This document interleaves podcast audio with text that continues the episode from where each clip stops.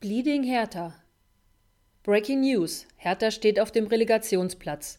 Ich war mir jetzt nicht ganz sicher, ob ihr alle die Tabelle so auswerten könnt, dass ihr das selber merkt.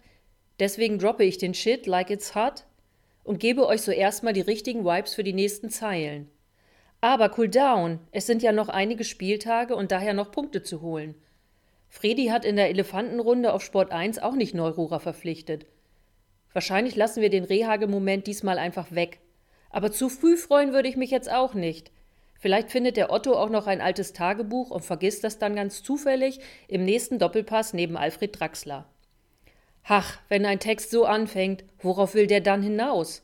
Um das herauszufinden, muss man ihn bis zum Schluss lesen. Das ist so wie bei Hertha, man muss das Spiel bis zum Ende anschauen und kann danach im besten Fall was Fundiertes darüber sagen und sich entscheiden, wie man Leistung, Stimmung, Wetter und den Kohlensäuregehalt seines ihres Kindles fand. Was für Pros. Vielleicht schon mal Leona Lewis hören. Noch eine Warnung, der Text wird auf jeden Fall anekdotisch. Und positiv. Die Lowlights könnt ihr weiterhin bei Twitter nachlesen. Hashtag HaroHe. Ich fange mit einem Fangirl-Moment an. Ich habe Wladimir Darida auf einem Spielplatz getroffen. Es war Sonntag, Hertha hatte also schon 0 zu 3 in Freiburg verloren und ich war mit meinem Sohn Fußball spielen gewesen wobei die Beschreibung sportlicher klingt, als ich bin. Wir haben seinen Fußball liegen lassen und es kurz vor der Haustür gemerkt, also sind wir zurück, um den Ball zu holen. Auf einmal kam Darida mit seiner Familie angelaufen und hat seinen Kindern auf dem Klettergerüst zugeguckt. Es war ein richtiger Glücksmoment für mich, denn ich liebe Darida, seit er bei Hertha ist. Und er ist mittel, mittlerweile einer der Dienstältesten und in meinen Augen ein sehr verdienter Spieler. Dass das nicht alle so sehen, kann man auf Social Media nachlesen. Man kann es aber auch bleiben lassen, denn vieles davon ist unterirdisch, verletzend und respektlos. Ich werde es nie verstehen, wie man einem Menschen so viel Verachtung hinrotzen kann.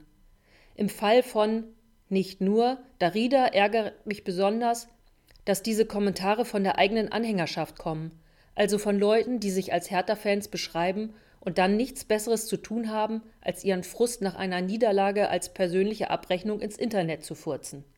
Junge, renn du doch erst mal zehn Kilometer und dann überleg noch mal, was du deiner Mutter ins Poesiealbum schreiben willst. Haha, deine Mutter. Und ohne, dass ich mich jetzt zu weit aus dem Fenster lehne, viele dieser Leute haben das Geschäftsmodell der Vereine in der Bundesliga nicht verstanden. Kritik, Kritik daran finde ich durch, übrigens durchaus angebracht, aber dann eben an der Struktur und verunglimpfen im nächsten Post die Söldner, Anführungsstriche, die nur auf ihren Kontostand gucken und keine Vereinstreue leben. Nun ja, wie war das mit dem Glashaus? War das eine Band? Nee? Zurück zum Spielplatz. Ich habe was gemacht, was ich noch nie gemacht habe. Ich bin zu Darida gegangen und habe ihn angesprochen, aus dem tiefen Bedürfnis heraus, ihm etwas Nettes und Aufmunterndes zu sagen. 30 Seconds to Mars. Habe vor mich hingestammelt, dass er einer meiner Lieblingsspieler ist und dass ich an die Mannschaft glaube und ihnen für die letzten Spiele viel Erfolg und alles Gute wünsche. Er hat sich bedankt, ich bin rot geworden, habe mich umgedreht und bin schnell weggelaufen. Süß, ne? I've got another confession to make, I'm your fool. Everyone's go, got their chains to break, holding you. Jetzt traue ich mich auch ins Borchert. Letzte Woche war ich auf einer Veranstaltung, bei der Männer sich die Frage stellten, ob der Fußball jetzt doof geworden sei zum Beispiel durch die Pandemie oder die Investoren. Noch eindeutiger liegt diese Fragestellung vermutlich an der Idee der FIFA, die Männer-WM im Winter in einem, Stadt, in einem Land stattfinden zu lassen, das bisher mit wenig Begeisterung für Fußball und universelle Menschenrechte, aber mit viel Begeisterung für die oberen 10.000 aufgefallen ist. Spoiler, die Frage wurde nicht beantwortet. Wie auch, den Fußball, und das schreibe ich nicht zum ersten Mal, gibt es doch gar nicht.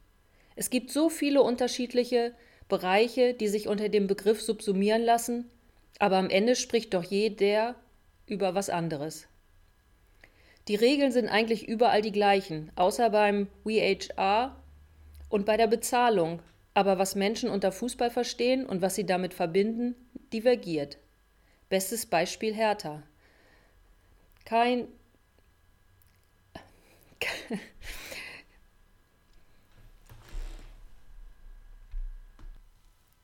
Bestes Beispiel Hertha.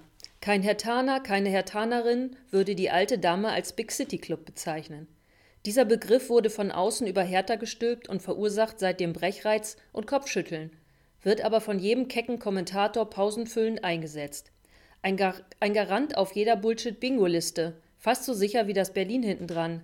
Go for it, Lodder! Hertha wurde dann auch kurz beim Fußballsalon Hot Topic, vor allem weil meine Begleitung aus durchaus nachvollziehbaren Gründen beim Thema Stadion eine kurze Lunte hat.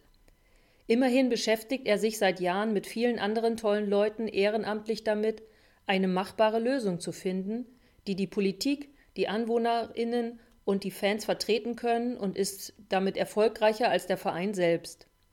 Einer der Diskutanten vertrat die Meinung, dass Hertha, bevor sie weiter ihre Bemühungen, big zu werden, intensivieren, erstmal ein gescheites Stadion bauen sollte. Und so ist es wahrscheinlich beim Fußball wie überall anders auch.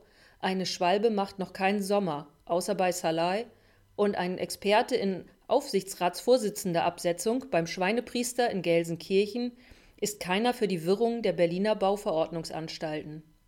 Ich komme ja, mir ja ein bisschen vor wie in der Grundschule. Aber einander zuhören, das ist der wirklich geile Scheiß. Und wenn man dann nicht Laschet vor sich sitzen hat, kann das Konzept Gespräch auch richtig gut werden. War übrigens in der Pause auf der DT-Terrasse auch so. Wenn wir das im Hinterkopf behalten und uns dann überlegen, dass der Investor, der von Hertha ja angeblich so schlecht behandelt wird, im Abstiegskampf ein rufschädigendes Interview gibt, um allen, die es hören wollen, zu versichern, dass er das Investment zum Erfolg führen wird. Hertha Ghost BSR oder what? Fly on the Wings of Love. Das ist der Reminder für die ESC-Party. Wenn Windhorst behauptet, dass Hertha seine 375 Millionen Euro turbokapitalistisch verbrannt hat, dann frage ich mich, woher die Annahme kommt, dass unser Verein nett sein müsste zu Herrn Windhorst. Er ist ja auch nicht sonderlich nett zu uns, oder? Oder habt ihr Jürgen und Jens vergessen? Späßchen. Er hat nicht aus karitativen Zwecken sein Geld in Hertha investiert, sondern weil er aus unverschämt viel Geld noch mehr machen wollte und will. Setz the tweet. Es bleiben neben der Frage nach dem Ursprung seines Vermögens bei mir mindestens drei, nein vier Fragen offen. Wie gut kann Lars Windhorst wirklich Risk Management? Und in dem Fall 50 plus 1? Mit wem hat der Hertha BSC verwechselt, als er den Deal abgeschlossen hat? Warum zur Hölle Michael Douglas? Hat er mal seine Zielgruppe sondiert?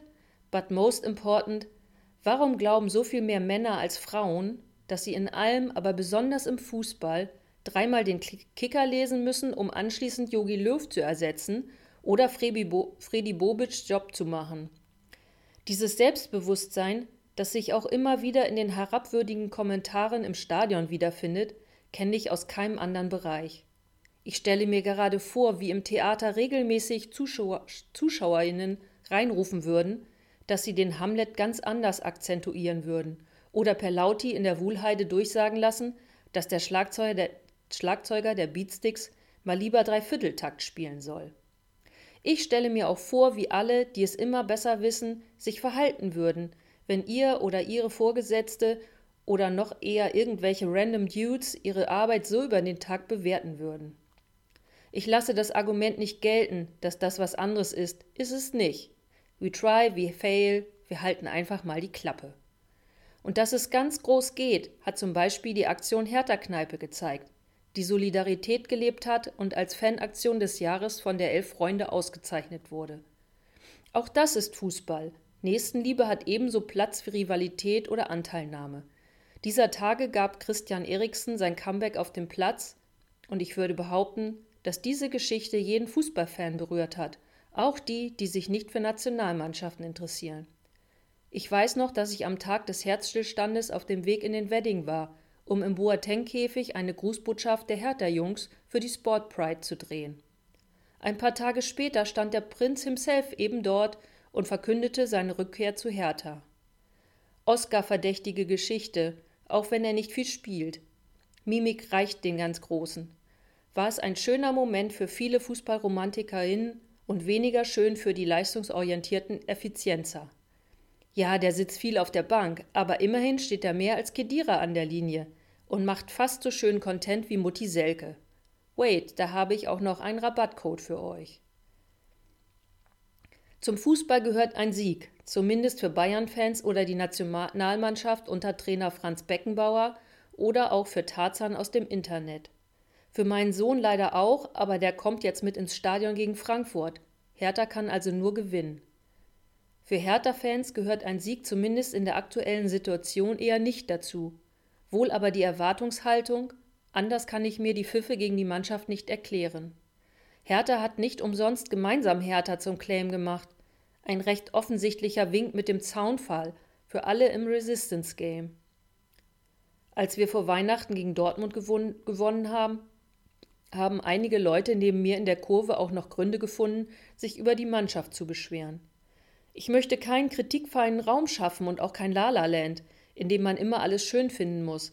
Aber nach den letzten zweieinhalb Jahren war dieser unerwartete Sieg einfach absolut überragend und feierwürdig. Da ist es mir egal, wie er zustande kommt.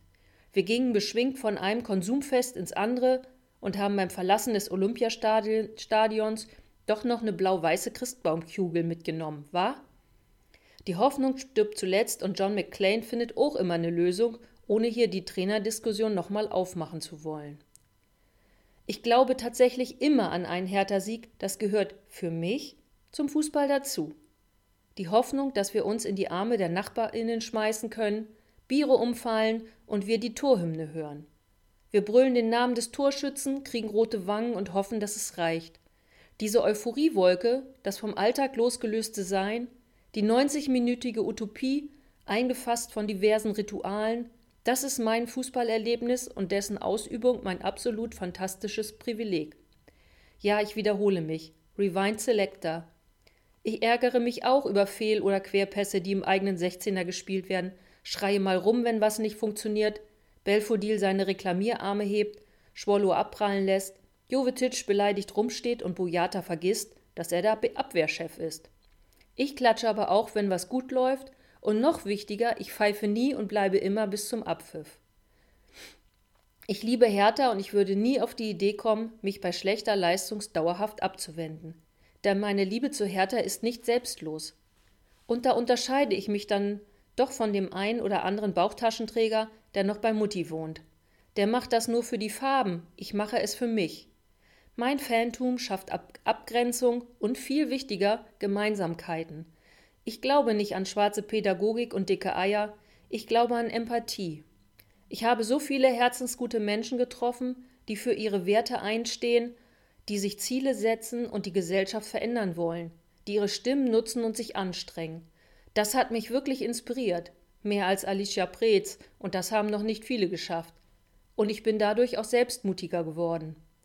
Wie viel Halt gibt die Zugehörigkeit zu einem Verein und zu einem Fanclub und was hat das mit der Leistung der Mannschaft zu tun? Darauf gibt es so viele Antworten wie auf die Frage, warum es so wenig Redakteurinnen in Fanzines gibt. Schöne Grüße. Neben einigen anderen Dingen, Rot, Weiß, Rosé, haben mich auch meine Hertha-Menschen durch die Pandemie getragen. Und der Fußball, auch wenn ich manchmal nicht sicher war, ob Heiko oder Marco Richter auf dem Platz standen, das ist jetzt ein deeper RTL-Insiderwitz für alle um die 40. Das ritualisierte Fußballschauen gibt mir Halt und ist sicher nicht nur mein, nicht nur mein Zeitverstreichsystem. Uh, hier comes Reality. Ich hatte Glück, Rondellglück, und konnte mir mein Umfeld so basteln, dass es nie nur ums Ergebnis geht, sondern um Zusammenhalt, Beistand, Zuneigung, Wohlwollen, Zuversicht, Zerstreuung und Veränderung. Das muss man wollen. Dazu braucht man Zeit und Frischluft. Und einen Verein wie Hertha, der Menschen zuhört, die ihn adressieren. Manchmal dauert das ein bisschen, aber es fühlt sich so viel besser an als das Sofa. You cut me open.